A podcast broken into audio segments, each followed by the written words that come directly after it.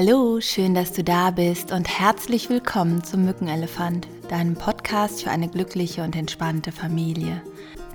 Es gab ja jetzt hier eine längere Pause schon und ich musste mich aber einfach nochmal melden, weil in den letzten Wochen so viele neue Hörerinnen und Hörer dazugestoßen sind und ich einfach super dankbar bin und glücklich bin, dass ihr, dass du diesen Podcast gefunden hast, dass du mit dabei bist.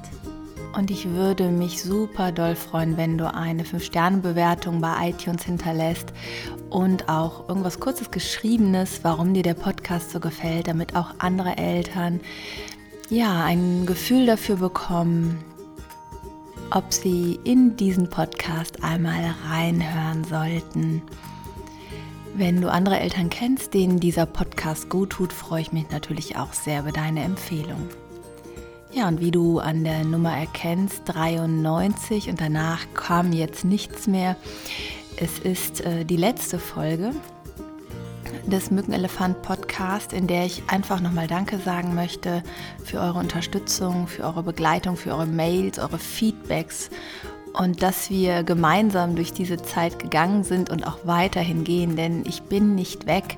Mich gibt es weiterhin. Wenn du im Kontakt mit mir bleiben möchtest, dann abonniere doch meinen Newsletter. Den findest du unter www.simone-kriebs.de. Dort findest du auch spannende Tests für dich und deine Persönlichkeit oder die Persönlichkeit deiner Kinder. Einmal den Tiertypentest, den erwähne ich hier auch in einigen Folgen vom Mückenelefant.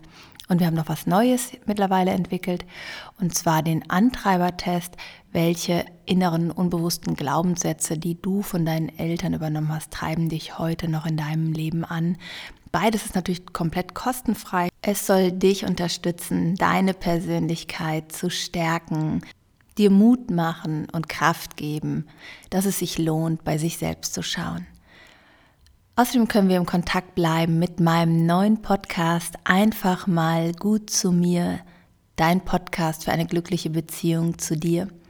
Da gibt es jeden Monat einen Themenschwerpunkt und jeder Monat ist wie folgt aufgebaut.